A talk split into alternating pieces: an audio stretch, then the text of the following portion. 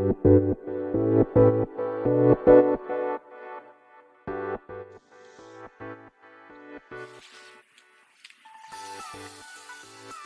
い。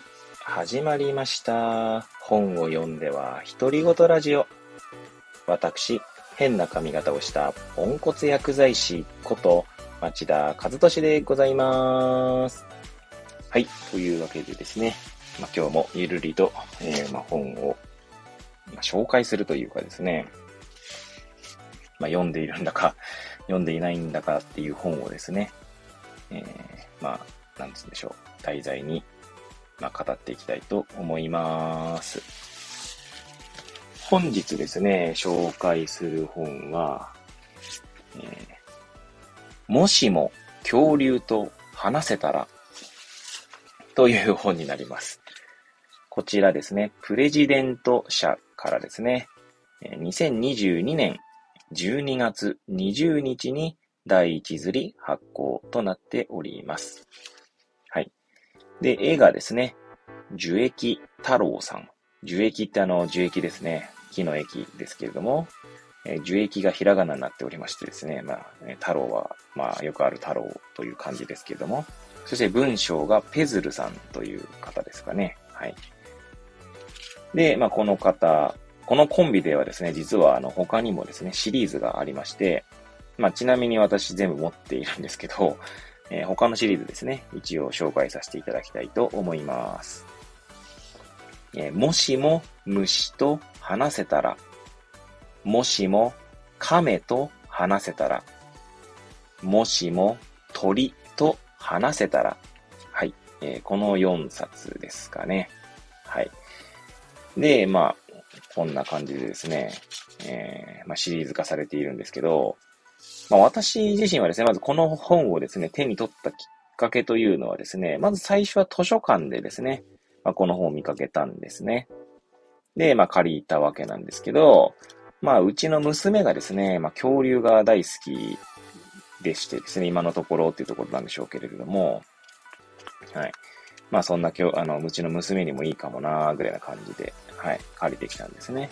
まあ、ちなみに一応この本はどうなんですね。子供から大人までってこの表紙に書いてあるので、まあ、確かに漢字にはですね、えー、なんだ、ルビが、振り仮名ですか？振ってありますし、とはいえですね、内容的にはこれ結構、まあ私の印象ですけれども、もしも恐竜と話せたらはですね、まあ結構、なんつうんですか、自己啓発本っていう見方もできるかもしれないですね。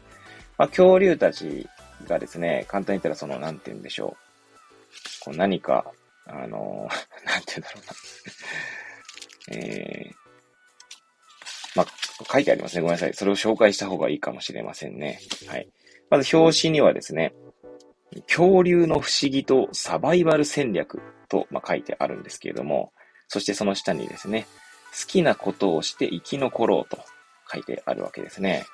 まあ、ここからもなんとなく 自己啓発っぽい、こう、まあ、ぽいっていうとちょっと語弊はありますかね。多分自己啓発書として書いているわけではないんですけど、まあ、恐竜からですね、まあ、そうですね、生き方を学べるんじゃないかみたいな感じですかね。そういう、それが一番多分しっくりくるかもしれないです。はい。あの、自己啓発書という響きよりも、そう、恐竜から生き方を学んでみてはみたいな本だと思いますね。はい。まあ、ちなみにですね、この表紙にはこう、こんな文言も書いてあります。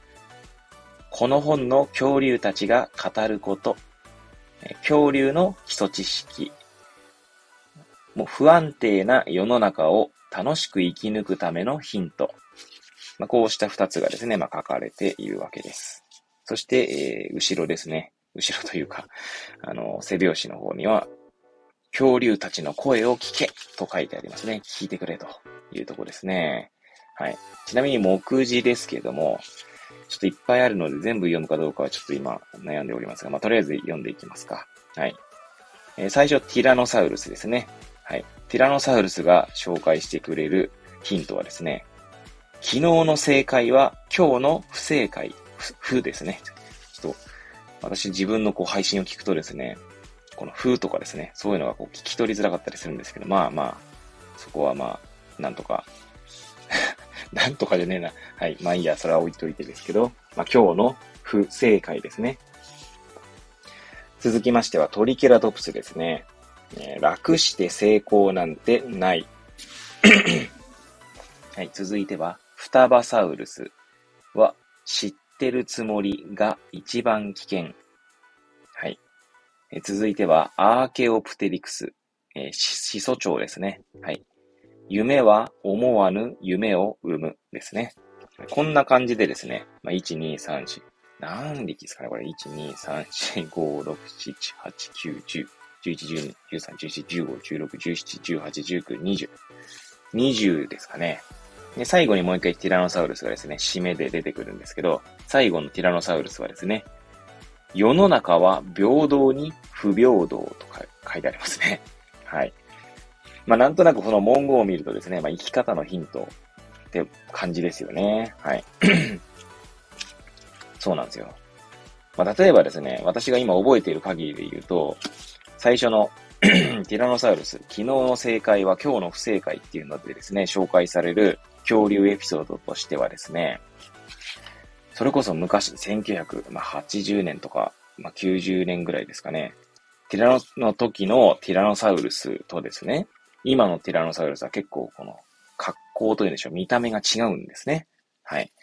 まあ、当時は、その化石からですね、こんな背格好をしてたんじゃないかみたいなのが、まあ、あったわけなんですが、まあ、それがですね、まあ、変わってきているわけです。はい。まあ、要は研究が進むことでですね、まあ、恐竜の形とかですね、まあ、背格好ですね。まあ、あとは、ティラノサウルスで有名な話だと、まあ、ティラノサウルスには羽毛があったんではないかっていう説がですね、まあ、昨今出ているわけなんですけど、それもですね、まあ、私がちょうど生まれたぐらいですね、1982年なん生まれなんですけれども、その頃はですね、まあ、羽毛が生えているなんていう説もなかったし、まあ、背格好もですね、ちょうどですね、なんていうんですかね、ゴジラみたいなイメージですかね。はい。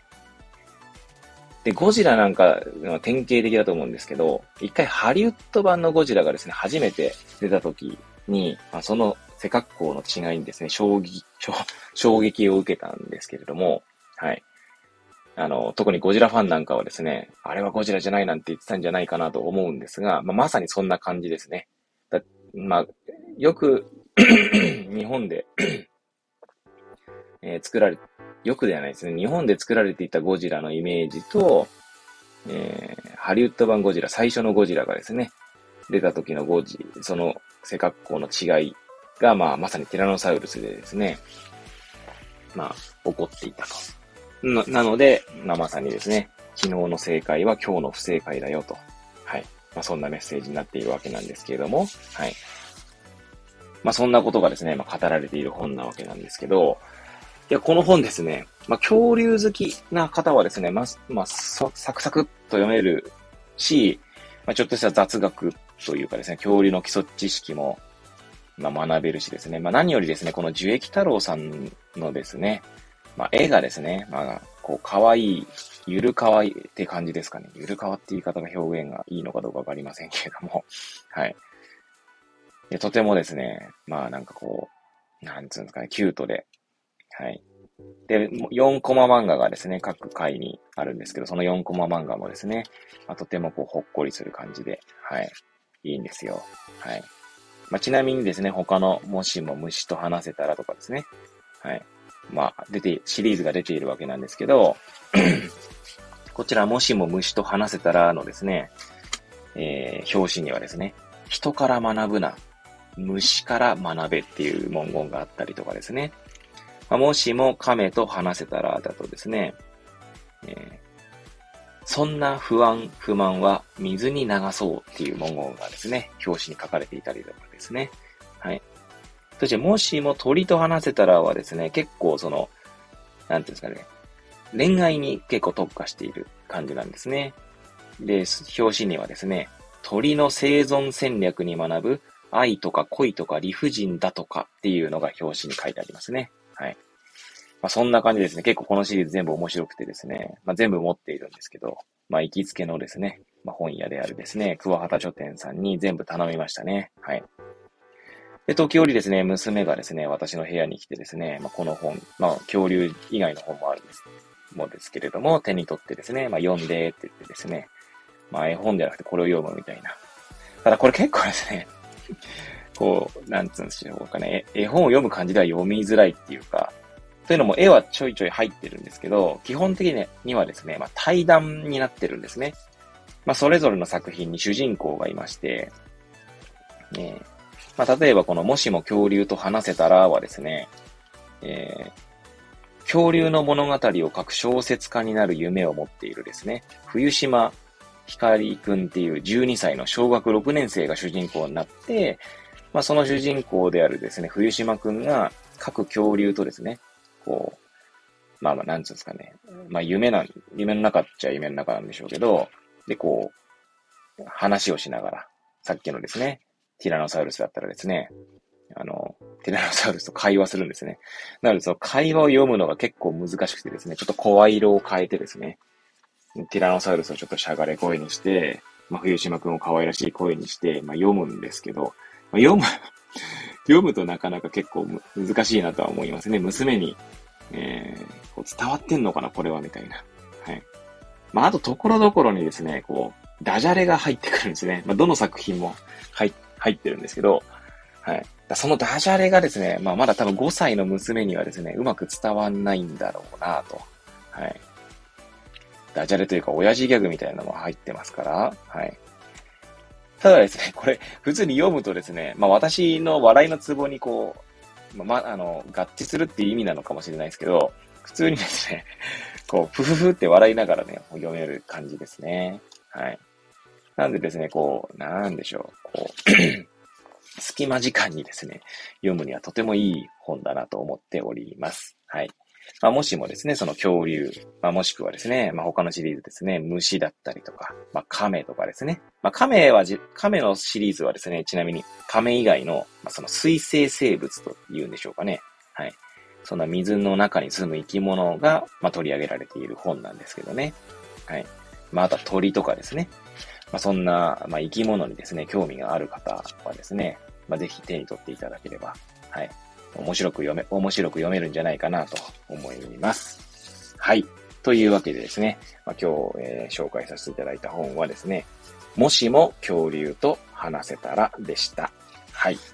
えー、こんな感じでですね、まあ、ゆるりと語っていきますので、まあ、また次回もですね、えー、何かしらをですね、紹介していきたいと思います。はい。それでは、え、また皆さんお会いいたしましょう。